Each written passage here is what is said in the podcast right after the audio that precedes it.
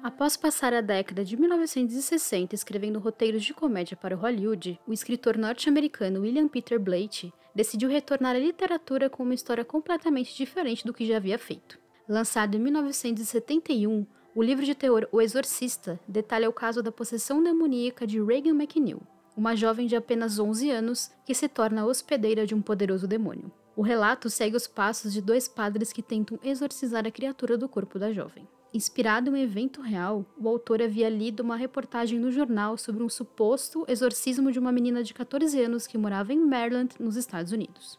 Realizado pelo padre jesuíta William S. Boulder em 1949, a família ficou convencida que o comportamento agressivo do jovem anônimo era atribuído à influência de algum ser demoníaco, pedindo o serviço de vários padres católicos para realizar o rito de exorcismo. Esse foi um dos três casos de exorcismo sancionados pela Igreja Católica nos Estados Unidos na época.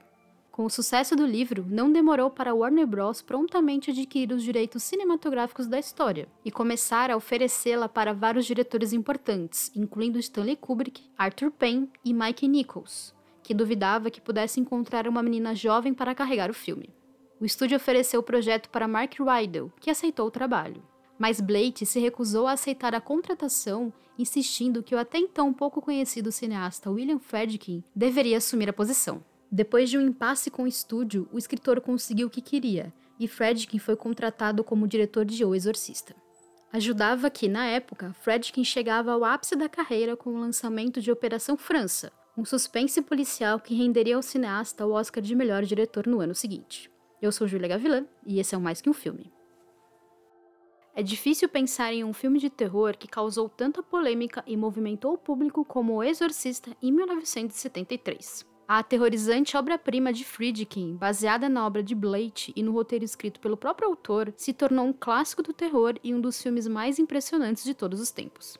Entretanto, o cineasta nunca viu O Exorcista como um filme de terror, mas como uma história poderosa, emocional e perturbadora ambientada no mundo real, com personagens retratados da maneira mais humana possível. Para o diretor, é esse retrato realista que perturba as pessoas, e ele não está errado. Embora Friedkin tenha admitido estar muito relutante em falar sobre os aspectos factuais do filme, ele decidiu fazer a produção com a intenção de imortalizar os eventos de 1949. E apesar das pequenas mudanças, o filme retrata tudo o que pode ser verificado pelos envolvidos. Para fazer O Exorcista, o cineasta teve acesso aos diários dos padres envolvidos no material de origem, bem como aos médicos e enfermeiros, além de discutir os eventos com a tia do jovem. O trabalho de Friedkin era introduzir essa história em um ambiente comum que pudesse afetar o público, mesmo que ele não acreditasse que alguns dos eventos relatados tenham acontecido, como a memorável cena da cabeça giratória. Filho de imigrantes judeus da Ucrânia, o cineasta não era familiarizado com a religião católica e precisava de orientação para os detalhes mais religiosos da história, especialmente sobre conflitos espirituais. Enquanto trabalhava na primeira fase de desenvolvimento do filme, Friedkin assistiu Ted Championship Season, escrita por Jason Miller, a primeira peça produzida pelo dramaturgo. Fascinado pela forma como a história retrata os conflitos espirituais de um grupo de homens católicos irlandeses, o diretor pediu para encontrar Miller, mas nada substancial saiu desse encontro, já que o cineasta estava fortemente dopado pelos remédios que havia tomado para tratar uma forte gripe. O cineasta e a equipe do filme demoraram para encontrar os atores certos para os personagens importantes da trama. A primeira sugestão do estúdio foi Marlon Brando para o papel de Padre Lancaster Mary. A escolha foi rapidamente vetada pelo diretor, que acreditava que as atenções seriam direcionadas à estrela de cinema e não ao filme. Embora muitas estrelas hollywoodianas conhecidas no período tenham sido consideradas para diferentes papéis, Blake e Friedkin direcionaram as atenções para atores menos conhecidos para o espanto da Warner Bros. No entanto, curiosamente, alguns grandes nomes foram soldados. Três atrizes conhecidas foram consideradas para o papel de Chris McNeil, a mãe de Regan. Primeiro, Friedkin abordou Audrey Hepburn, que estava disposta a estar no filme se a produção pudesse ser rodada em Roma, local onde ela morava com a família. Como a mudança de local aumentaria consideravelmente os custos do filme, além de impossibilitar que o diretor pudesse trabalhar com profissionais que se sentia confortável, como o diretor de fotografia Owen Roisman, a possibilidade foi descartada. A barreira linguística também foi uma questão levantada. Anne Bancroft também foi considerada, mas a atriz pediu para a produção ser adiada por nove meses, pois havia acabado de engravidar. Friedkin recusou o pedido, porque não podia esperar tanto tempo e também não acreditava que a atriz gostaria de trabalhar no material enquanto cuidava de um recém-nascido. A próxima da lista foi Jane Fonda, que supostamente ridicularizou o filme e recusou o trabalho. Blake chegou a sugerir a amiga Shirley MacLaine para o papel de Chris, mas o diretor hesitou em contratá-la para o projeto porque a atriz já havia assumido o papel principal em Possuídos pelo Mal, filme de possessão lançado em 1972. Enquanto buscava pela atriz ideal, Friedkin recebeu a ligação de Ellen Burstyn, que declarou enfaticamente que estava destinada a interpretar a mãe de Regan. Após visitá-la em casa e fazer um teste com a atriz, o cineasta decidiu dar o papel para ela. Ted Ashley, chefe do estúdio, se opôs categoricamente à escalação da atriz, dizendo que ela seria escalada apenas sobre seu cadáver. O executivo chegou ao ponto de dramatizar a afirmação, fazendo o diretor passar por cima dele enquanto estava deitado no chão, apenas para agarrar a perna de Friedkin e dizer que ele iria voltar dos mortos se fosse necessário, apenas para impedir a contratação de Burstyn. Apesar da reação exagerada, nenhuma outra alternativa surgiu e Ashley cedeu. Friedkin ficou surpreso quando Miller, o dramaturgo da peça que havia visto, o telefonou afirmando que havia lido a história e que Padre Carras era ele. Quando era jovem, o dramaturgo teve uma educação católica e estudou três anos para se tornar padre jesuíta até ter uma crise de fé, assim como o personagem, um padre com visão racionalista ansiando pela resposta de Deus. Como Stacy Kitt já havia sido contratado, o diretor agradeceu o interesse, mas recusou a proposta. Como ator de teatro, Miller não tinha experiência em cinema, mas pediu para pelo menos fazer um teste de tela. Depois de pegar um trem de Nova York para Los Angeles, pois não gostava de voar, o ator fez com Burstyn a cena em que Chris diz ao padre que ela acredita que Regan está possuída. Depois, o diretor fez a atriz entrevistar Miller, encerrando o teste pedindo para o ator celebrar uma missa como se estivesse rezando pela primeira vez. Burstyn não gostou da atuação de Miller e chegou a indicar um namorado ator para fazer um teste, mas ele não passou. Ao ver as imagens do teste de Miller no dia seguinte, o diretor reconheceu que o ator é dramaturgo tinha todas as características certas para interpretar o personagem, especialmente pela educação jesuíta e o quase sacerdócio. Friedkin levou as imagens para os executivos da Warner Bros. e Blake, insistindo que o estúdio deveria comprar o contrato de Kit e assinar com Miller, que conseguiu assumir o papel. Os outros papéis foram rapidamente preenchidos. Depois que Blake mostrou a Friedkin uma fotografia do antropólogo Gerald Lancaster Harding, a inspiração do escritor para Padre Merrin, o diretor imediatamente pensou em Max von Sydow para o papel. A produção enviou o roteiro do filme para o ator na Suécia, recebendo uma proposta positiva imediata. Já a escolha para o tenente William Kinderman, o escritor e o diretor foram convidados a assistir uma peça estrelada por um ator que havia sido recomendado a eles. Entretanto, a dupla encontrou na plateia Lee Jacob, que aceitou o papel do tenente. Para o papel de Padre Dyer, o cineasta escolheu William O'Malley, um padre apresentado por Blake que ensinava inglês e teologia em Nova York, e havia criticado o personagem no livro por acreditar ser um clichê. Enquanto escolhia o elenco principal, Friedkin não conseguia encontrar a atriz certa para interpretar Regan, porque se preocupava em como a experiência da personagem poderia afetar uma adolescente. Muitos diretores de elenco nos Estados Unidos ofereceram centenas de fitas de atrizes de 11 a 13 anos, e mais de mil garotas eventualmente fizeram o teste para o papel. Friedkin assistiu todas as fitas e entrevistou pessoalmente mais de 50 adolescentes. O diretor acreditava que nenhuma das jovens atrizes que conheceu parecia capaz de superar os obstáculos emocionais da história. Sem sucesso, a produção começou a fazer testes com jovens de 14, 15 e 16 anos que pareciam mais jovens mas os resultados foram iguais. As primeiras atrizes consideradas para o papel eram conhecidas do público, como a atriz mirim Pamela Ferdin, recusada exatamente por já ser familiar para o público. April Rinchel também foi considerada, mas desenvolveu uma doença inflamatória infecciosa causada por bactérias e não podia trabalhar. Conhecida pelo trabalho como Violet em A Fantástica Fábrica de Chocolate, Denise Nickerson chegou a ser cogitada, mas a história incomodou demais os pais da jovem. Até Jamie Lee Curtis foi convidada a fazer um teste, mas sua mãe Janet Lee recusou. Porém, certo dia, Friedkin estava em seu escritório em Nova York quando recebeu a visita de uma mulher chamada Elinor Blair, que havia levado a filha e queria conversar com o cineasta. O nome da jovem de 15 anos era Linda Blair, descrita pelo diretor como inteligente, mas não precoce, fofa, mas não bonita. Uma adolescente normal e feliz de 12 anos. Representada por uma agência que sugeriu 10 outras garotas para o filme, Blair nunca havia atuado, mas estava interessada em interpretar a personagem. Quando perguntada se ela sabia sobre o que se tratava o filme, Friedkin contou na autobiografia The Friedkin Connection que Linda ficou pensativa e disse ser sobre uma garotinha possuída pelo diabo que fazia um monte de coisas ruins. O cineasta questionou que tipo de coisas ruins a personagem fazia, e a jovem respondeu que ela empurra um homem para fora da janela do quarto, bate na mãe e se masturba com um crucifixo. Friedkin então perguntou se ela sabia o que significava isso, e recebeu uma resposta afirmativa de Blair. Ao ser questionada se ela já havia feito isso, Blair respondeu que sim e ganhou o papel. Após o primeiro teste de câmera, o diretor sabia que precisava criar uma atmosfera no set onde a jovem pudesse ser espontânea, sem se preocupar em fazê-la dizer cada palavra do roteiro.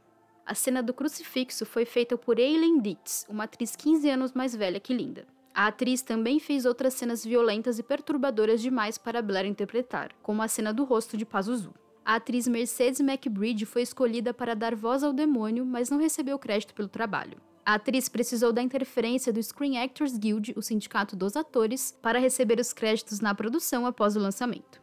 Para a voz do demônio ser mais assustadora, o editor de som Ron Nagel passou duas semanas gravando sons de animais, incluindo cães, hamsters, porcos e até abelhas, para incorporar em uma mistura com várias camadas de som. Ainda no departamento de som, Gonzalo Gavira torceu uma carteira de couro para fazer o efeito sonoro da cabeça de Regan girando.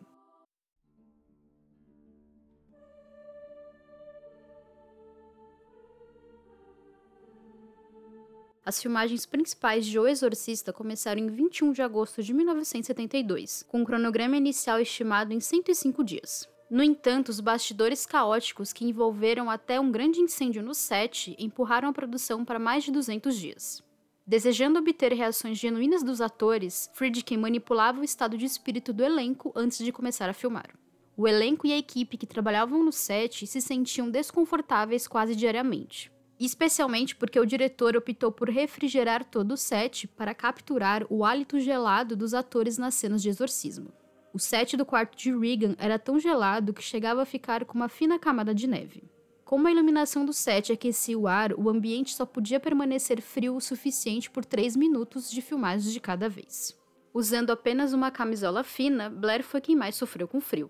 A jovem também sofreu lesões nas costas ao ser puxada por arreios nas cenas que se debatia violentamente na cama, causando uma fratura na sua coluna. Burstyn ficou com uma lesão crônica após cair de cox durante a cena em que Regan dá um tapa na mãe. Os gritos da atriz foram usados no filme, algo que incomodou bastante Burstyn.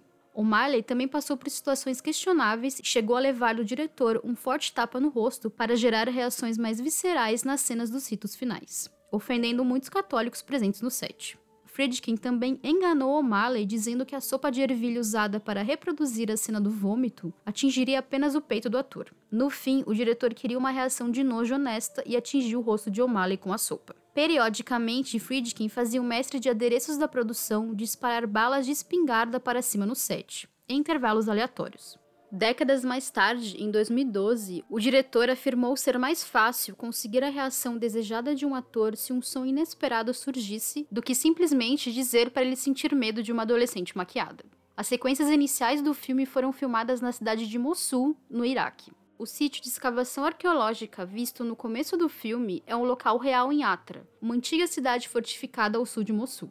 As fortes temperaturas da região, que atingiam 54 graus, limitaram as filmagens ao início da manhã e ao final da noite.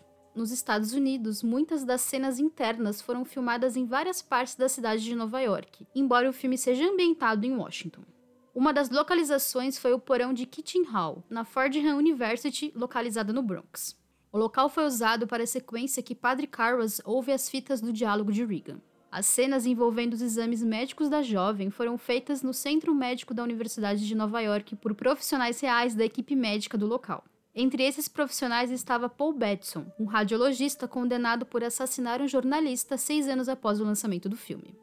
Os interiores da residência de Regan e da mãe Chris foram filmados no estúdio da Sequel em Manhattan, enquanto os ambientes exteriores da casa foram filmados usando uma residência real em Washington. A equipe de produção precisou criar uma extensão com uma fachada falsa para adicionar escadas embaixo da janela do quarto de Regan para a sequência do ataque a Carras.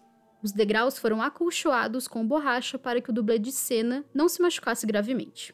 Estudantes da Universidade de Georgetown cobravam cerca de 5 dólares para quem quisesse assistir a cena do alto dos telhados da universidade que ficava próximo da locação.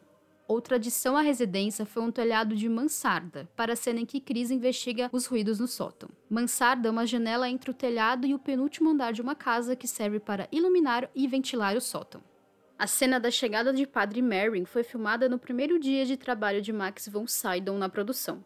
Inspirada em uma pintura intitulada Empire of Light de René Magritte, a cena mostra o padre idoso saindo de um táxi e ficando em frente à casa da família McNeil. A imagem foi usada em pôsteres oficiais do filme e outros materiais promocionais de O Exorcista. Na época, Von Sydow tinha apenas 44 anos e o maquiador Dick Smith foi responsável por envelhecer o rosto do ator para parecer que ele tinha 74 anos. O Exorcista foi um dos primeiros projetos creditados da carreira de Dan Perry, um designer de títulos de filmes. Com o sucesso do terror, Perry passou a projetar títulos de aberturas de filmes importantes, como Taxi Driver de 1976, Star Wars de 1977 e Gangue de Nova York de 2002. Contratado para fazer a trilha sonora de O Exorcista, o compositor argentino Lalo Schifrin escreveu seis minutos de uma canção para o trailer inicial do filme. A combinação de imagens e a trilha deixaram o público assustado e a partitura foi rejeitada pelo diretor. De acordo com o compositor, os executivos da Warner Bros. disseram ao diretor para instruir Schifrin a diminuir o tom para uma canção mais suave. Entretanto, Friedkin não transmitiu a mensagem e a canção não foi utilizada. O compositor ainda disse que trabalhar no filme foi uma das experiências mais desagradáveis de sua vida. Existem alegações sobre Schifrin ter utilizado a trilha em outros trabalhos. Em 1998, uma trilha sonora restaurada e remasterizada foi lançada pela Warner Bros. e incluía três peças da trilha rejeitada. A melodia é baseada em piano, que abre a primeira parte de Tubular Bells, álbum de estreia de Mike Oldfield em 1973, é considerada o tema do filme e se tornou muito popular com o lançamento da produção.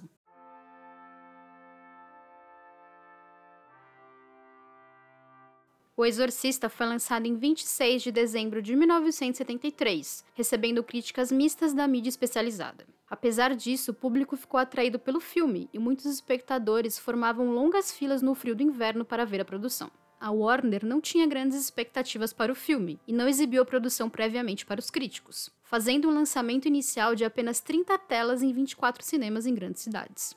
Apenas na primeira semana, O Exorcista arrecadou 1,9 milhão de dólares, estabelecendo recordes em cada cinema que estreou. O interesse do público forçou a Warner a expandir rapidamente o filme para mais salas, uma estratégia raramente usada para filmes de terror no período. Dois anos depois, a Universal usaria O Exorcista como exemplo para lançar o thriller Tubarão em incríveis 500 salas nos Estados Unidos ajudou que O Exorcista ganhe uma inexplicável classificação R no país, apesar do conteúdo restrito ao público adulto. Enquanto Friedkin buscava adicionar muito sangue e gore ao filme, ele não queria que a produção fosse classificada como X, porque limitaria muito as perspectivas comerciais de um filme não pornográfico. Muitos cinemas não exibiriam produções com essa classificação, e jornais também não aceitariam anúncios. Porém, antes do lançamento do filme, Aaron Stair, chefe do conselho de classificação da Motion Pictures of America, decidiu assistir ao filme antes do resto do conselho. No fim da sessão, ele ligou para o cineasta e disse que O Exorcista era um filme importante, permitindo que recebesse uma classificação R sem cortes, consentindo que menores de idade assistissem ao filme acompanhados de adultos. O imenso sucesso de público de O Exorcista mobilizou os estúdios hollywoodianos a alocarem investimentos para produções de terror, como A Profecia de 1976 e Terror em Amityville de 1979. Com temas ou elementos de enredo semelhantes ao filme de Friedkin, os estúdios começaram a apostar no gênero que até então era evitado por alguns deles. O sucesso de O Exorcista também levou Warner a iniciar uma sequência, uma prática que estava em declínio na indústria desde a década de 1960. Embora houvesse exceções, a maioria das sequências foi considerada propriedade secundária para os estúdios. Além do interesse do público, O Exorcista conseguiu atrair o interesse da academia, levando 10 indicações ao Oscar de 1974 e ganhando nas categorias de melhor som e melhor roteiro baseado em material de outro meio, hoje conhecido como roteiro adaptado. Anos mais tarde, em 1980, O Exorcista foi editado para ser transmitido na televisão norte-americana. Algumas falas foram modificadas e redubladas, além de algumas cenas completamente removidas, como a sequência do crucifixo feito antes da implementação dos efeitos especiais digitais e da animação por computador, O Exorcista é um testemunho do cinema imaginativo, um clássico que ainda consegue chocar, assustar e influenciar gerações. Eu sou Julia Gavilã e esse é o Mais Que Um Filme. Me siga nas redes sociais para acompanhar o que eu faço por aí e para bater um papo comigo. Também siga o feed do podcast para não perder nada e conheça o catarse do Mais Que Um Filme. Ou me pague um café via Pix. Até a próxima!